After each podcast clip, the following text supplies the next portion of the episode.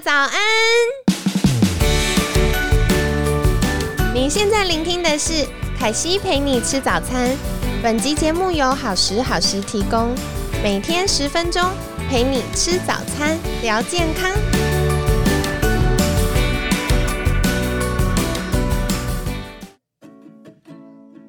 嗨，欢迎来到凯西陪你吃早餐，我是你的健康管理师凯西。今天星期五了，很开心。好，然后今天一样邀请到我们的好朋友许瑞涵营养师。大家早安，我是瑞瑞。对，然后其实瑞涵营养师在功能医学还有肠胃保健有很多的经验跟专长。然后其实凯西最喜欢，嗯，瑞涵营养师有分享到的就是生活习惯病。其实我们生病不是。疾病本身，而是生活习惯所累积出来的。对，所以今天也想邀请嗯瑞涵营养师来分享我的习惯。通常大魔王题都会在星期五，考验来宾的意志力。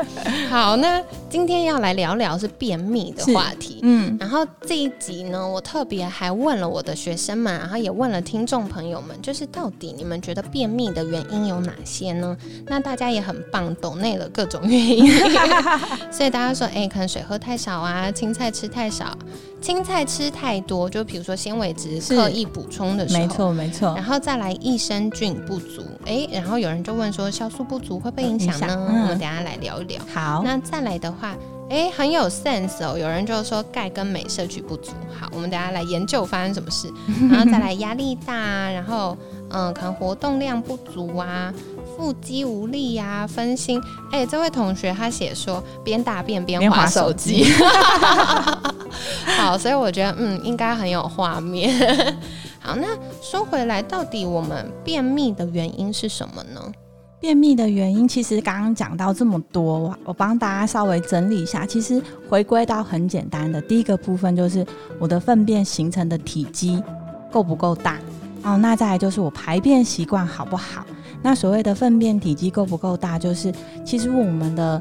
粪便呢？它是怎么排出来？是我们的粪便在肠道的时候，它去刺激到我们的肠壁，互相接触之后，刺激我的肠蠕动。哦，所以说很多人便秘，他的便便都是一小颗一小颗，对，像小羊便便一样。对，那就是因为它们太小了，小到就是没有办法跟我的肠壁做一个接触，所以它就没有办法蠕动。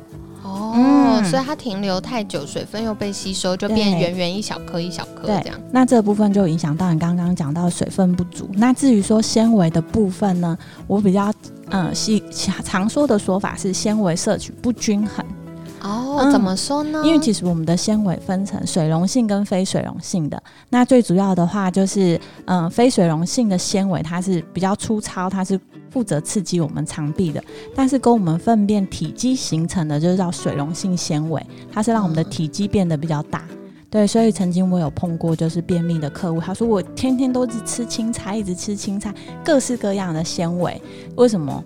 反而还一直便秘，可是因为它的纤维摄取的太单一了。那时候我有请他，就是嗯，特别稍微调整一下他吃的内容，增加一些蔬果，或者是说把它的嗯所谓的嗯主食类，所以我们的白米啊、白饭呐，或者是一些嗯燕麦片这些水溶性纤维含量比较高的，调整了一下摄取的比例，排便就顺畅了。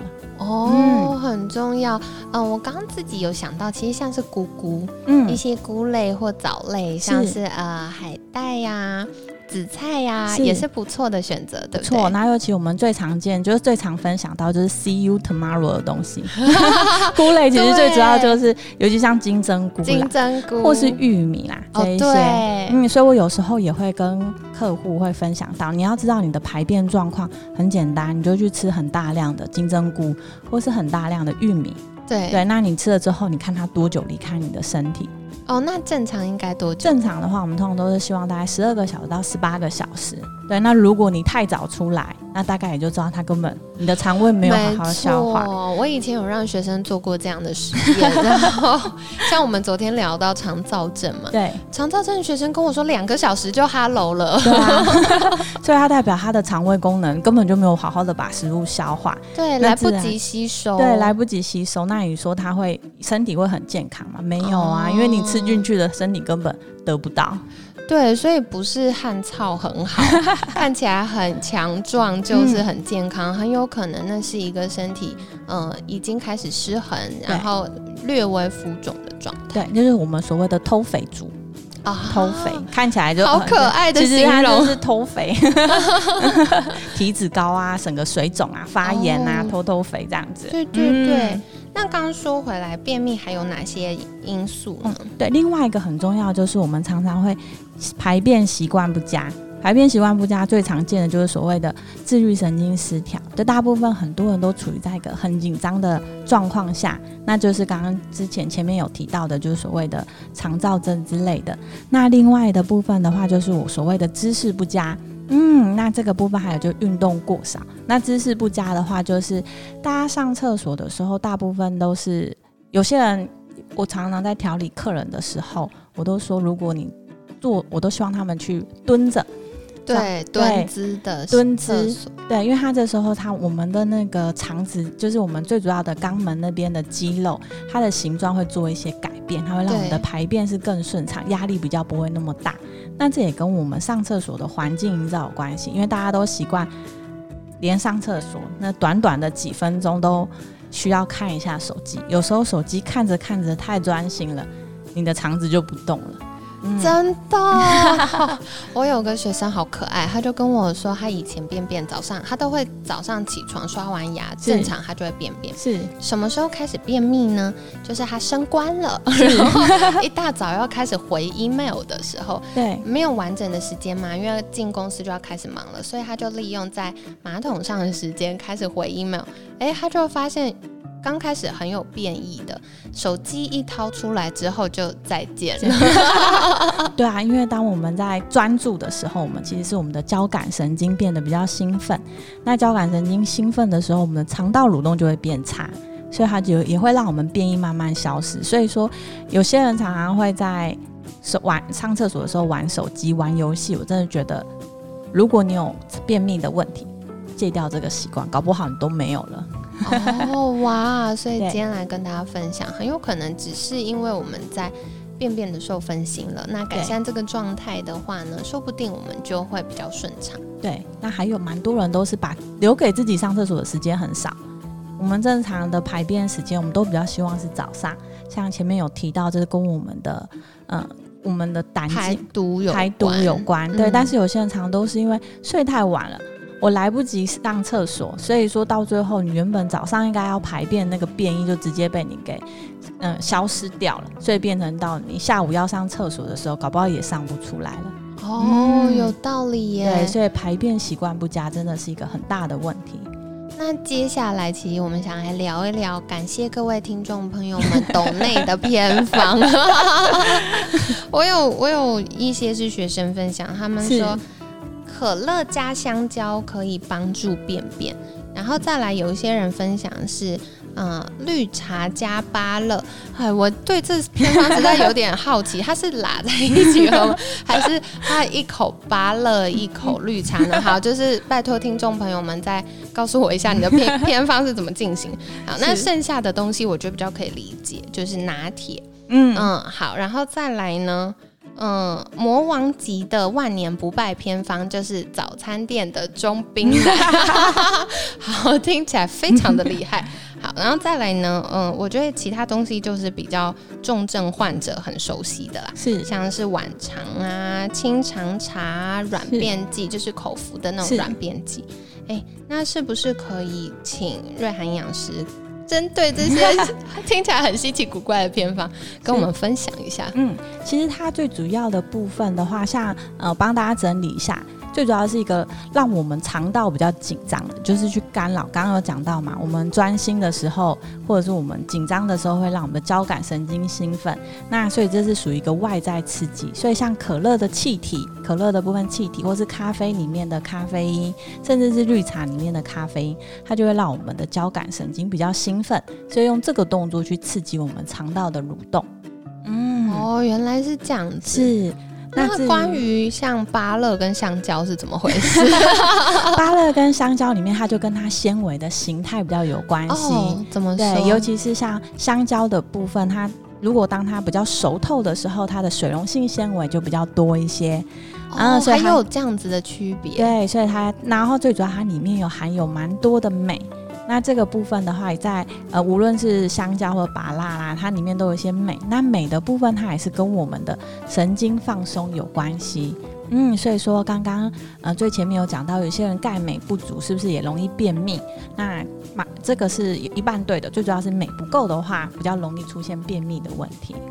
嗯，哦，好，那再来。跟拿铁还有中冰奶，我觉得听起来很神奇，是因为对牛奶过敏吗？对，我觉得这是当你吃，嗯，如果是中冰奶，我觉得你先可以先怀疑一下那家店到底干不干净，因为有可能让你拉肚子的是细菌中毒、大肠杆菌太多。那再来的部分的话，是通常有人喝这个，有些人会说是不是乳糖不耐？但是除了乳糖不耐，我们没有办法消化，造成腹泻以外，更有一个重要的是不是？搞不好你对牛奶有过敏，你不知道。嗯，没错没错，因为像凯西小时候，呃，大人都觉得早餐配牛奶才有蛋白质跟钙质，小孩才会长高。对。后来长大，我去验了之后，才发现我根本对牛奶过敏。嗯嗯，所以小时候常常会呃过呃鼻子啊、眼睛痒啊、流鼻涕，再来就很容易很容易肩颈僵硬跟偏头痛。对，尤其是过敏这个部分，我蛮多客户，呃，他们跟大家分享，这个不一定正确，但我蛮多客户的话，他们有牛奶过敏的人，他们常常容易长痘子。对，长痘痘，那痘痘要对痘痘长在哪？长在头皮上。哦，真的？跟长在背上。哦，真的，真的，那好有趣哦。如果是对小麦过敏的人，像我自己就是，如果我不小心吃了太多这些类东西的话，我是比较容易脸上容易长小小颗的，有点像是粉刺那种白白的。嗯，所以有时候我都建议，如果你喝牛奶会拉肚子啊，这种人的，我觉得除除了了解是不是乳糖不耐以外，最好也稍微了解一下你是不是有其他的食物过敏源。的确，的确，而且像我好多学生都发现，可能他们的湿疹一直不好，然后或者是呃，有些是香港脚霉菌感染这样子，后来就发现可能是肤质造成的，对，肤质过敏，然后可能也对肠漏症有一些影响，对，然后导致这些问题反反复复。但很有趣哦，他们戒掉了一个礼拜而已，短短一个礼拜，那个。可能看医生看了五六年的湿疹就开始好转了。对啊，嗯，所以很有趣耶，跟大家再交流一下。嗯，对，这真的很重要。好，那说回来，嗯，大家进入到重症患者区，晚肠啊，好多人都说这是不是有依赖呢？因为他们刚开始觉得很有效，后来一颗没效就要用两颗。对，因为它最主要的是，我们它是一个甘油嘛。这种物质进去之后，让你的肠道变得，让你的粪便变得很顺滑，所以变得你不需要用力就排便出来。对，所以久了之后，你的肠道的那些刺激的敏感性就下降了，所以变成你可能要越用越重，或者是要有依赖性。那你也甚至怕你用，你也不敢用力。嗯，所以说这个部分，但是它只是我跟他说，这个不不是处理。没有办法把便秘给处理好，因为它只是针对末端的排便，你搞不好前面积的部分还是一直塞在那里没有处理。真的，而且我好多学生跟我分享，他开始用晚肠之后，一开始都很顺，然后后来越来越不顺，然后再来呢，他不用就上不出来。对，所以他们会发现，可能三到五天甚至一个礼拜都便秘，没有办法便便。嗯。哦，所以原来这是跟嗯，它过度刺激，然后造成身体对于那个便便的讯号不敏感有关。没错，所以在使用上一定更要注意一下。嗯，那说回来，这些呃，像是清肠茶、跟酵素饮，或者是一些口服的清泻剂，嗯，那它对于我们的影响又是什么呢？因为最主要的话，很多尤其是这些东西，常常都会跟减重包包被它包装起来。但我真的希望大家稍微注意一下它里面的成分，它大部分都添也是添加了一些呃，我们刚刚讲到了镁这个东西，它其实会让我们的。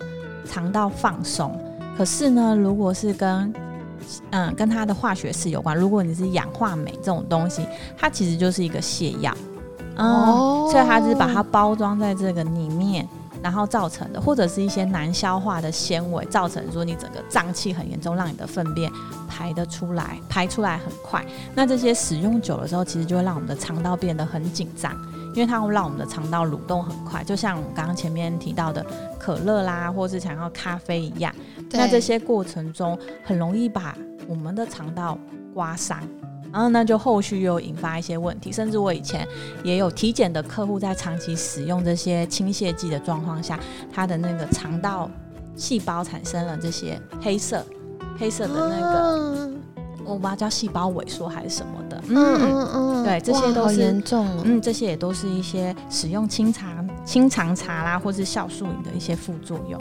哇，所以多留意哦，它它除了帮助我们便便之外，可能是造成肠道更多不健康的因素。是，没错。那说回来，如果我们想要改善便秘，有没有一些小技巧可以跟大家分享？那这就请大家好好的再把星期一到星期四的内容听一下，就是 你的饮食习惯一直有讲到吃营养，你有没有好好的吃？那就是回归到你吃饭有没有细嚼慢咽，每一口二十下到三十下。那再来就是饭水分离，吃饭前后三十分钟静止，喝汤、喝水、喝饮料。那再来的话就是，嗯，你的。免疫习惯是不是功能是不是有正常？所以刚刚讲到了，你有没有一些过敏的问题？那如果有的话，或者是说你喝一些牛奶，或者吃一些特别的食物，有出现一些肠胃道的症状，可能都跟你的食物过敏有关系。对，那再来最重要就是你有没有养成一个很良好的排便习惯？早上起床给你足够的时间上厕所，或者你上厕所的姿势是不是是舒服的？是否是不是正确？那真的是你有没有好好的运动去刺激你的肠胃道？哦，所以这是很重要的提醒哦，就是排便的习惯，包含姿势啊、专心啊、运动也是有很多的影响。那今天很感谢就是瑞涵营养师的分享。凯西简单帮大家重点整理一下，今天听起来聊太高，聊太多了。对，收获满满，很棒很棒。那其实呃，很感谢瑞涵营养师帮大家分类了啦。嗯，便秘呢有几个要留意的，第一个就是嗯，纤维质摄取不是越多越好，关键是比例要刚刚好。所以像是非水溶性的纤维，它比较像菜瓜布。可以帮我们把肠道的一些便便啊刮刮刮，然后按摩我们的肠道。但是呢，我们需要有足够的便便的量，才能刺激我们的肠道，告诉大脑说：“哎，该开始准备要便便喽。”所以水溶性的纤维也是非常重要的。那除了大家常吃青菜或会吃一些纤维的呃营养补充品之外，像是一些水溶性的，例如呃比较熟的香蕉。或者是菇菇，或者是一些藻类，也是可以做选择的。那再来排便的习惯呢？哎，不要一边一边便便一边划手机啦，因为这样可能会让我们分心，那分心就没有办法好好的便便。嗯，那再来帮自己预留多一点的时间，嗯，不要那么紧张。对对，那这样子有的时候还需要酝酿一下。跟大家分享一个小技巧，就是如果嗯，我还蛮建议，就是如果有便秘习惯的，你早上的时候刷牙的时候可以蹲着刷。哦，嗯，其实我们蹲着的时候会给我们腹腔一个压力，那在蹲的时候，它也是一个比较好的一个排便的姿势。有时候刷着刷着，便意就会出来了。这时候就可以去很好的去做一个衔接。对，好，那另外凯西觉得有一个小方法，我常会推荐学生使用，就是我们一般家里现在的马桶都是坐式马桶，嗯，可是像刚刚前面瑞涵营养师对有提到，因为我们的呃括约肌那边有一些肌肉，就是还有包含我们直肠肌肉构造的关系，所以坐姿有的时候没有办法让我们的肠道那么容易把便便排出来。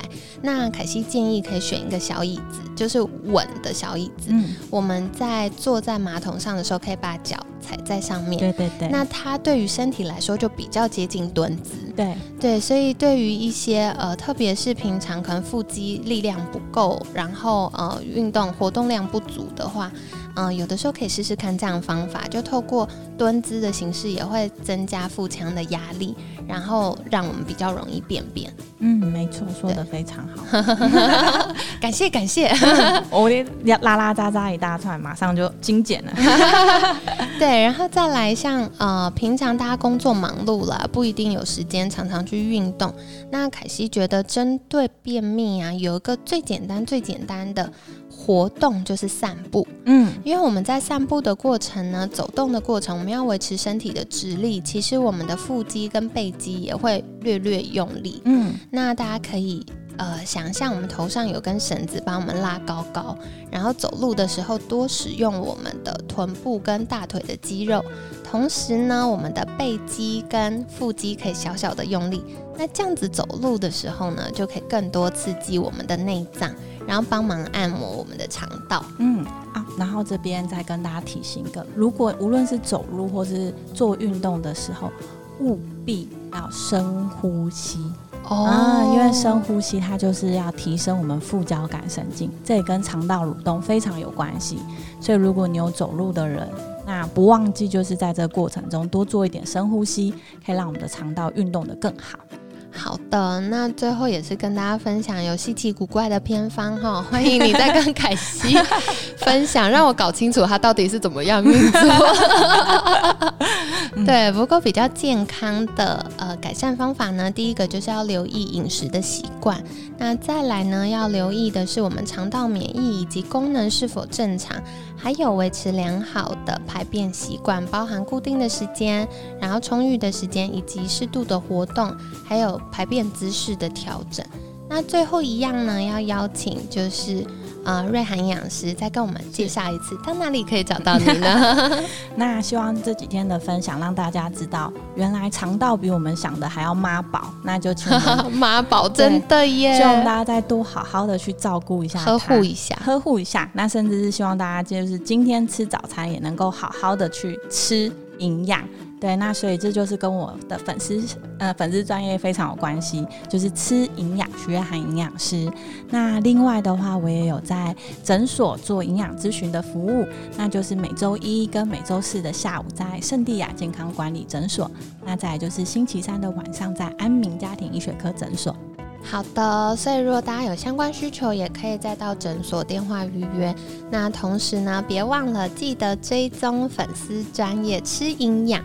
许瑞涵营养师，那也要跟大家分享一个好消息，就是我们五月份十五、十六号呢，在台中的经典酒店会有功能医学教育中心举办的功能医学入门课程。那我们会邀请很多的专家来跟大家交流关于呃功能医学，还有一些营养以及健康的话题。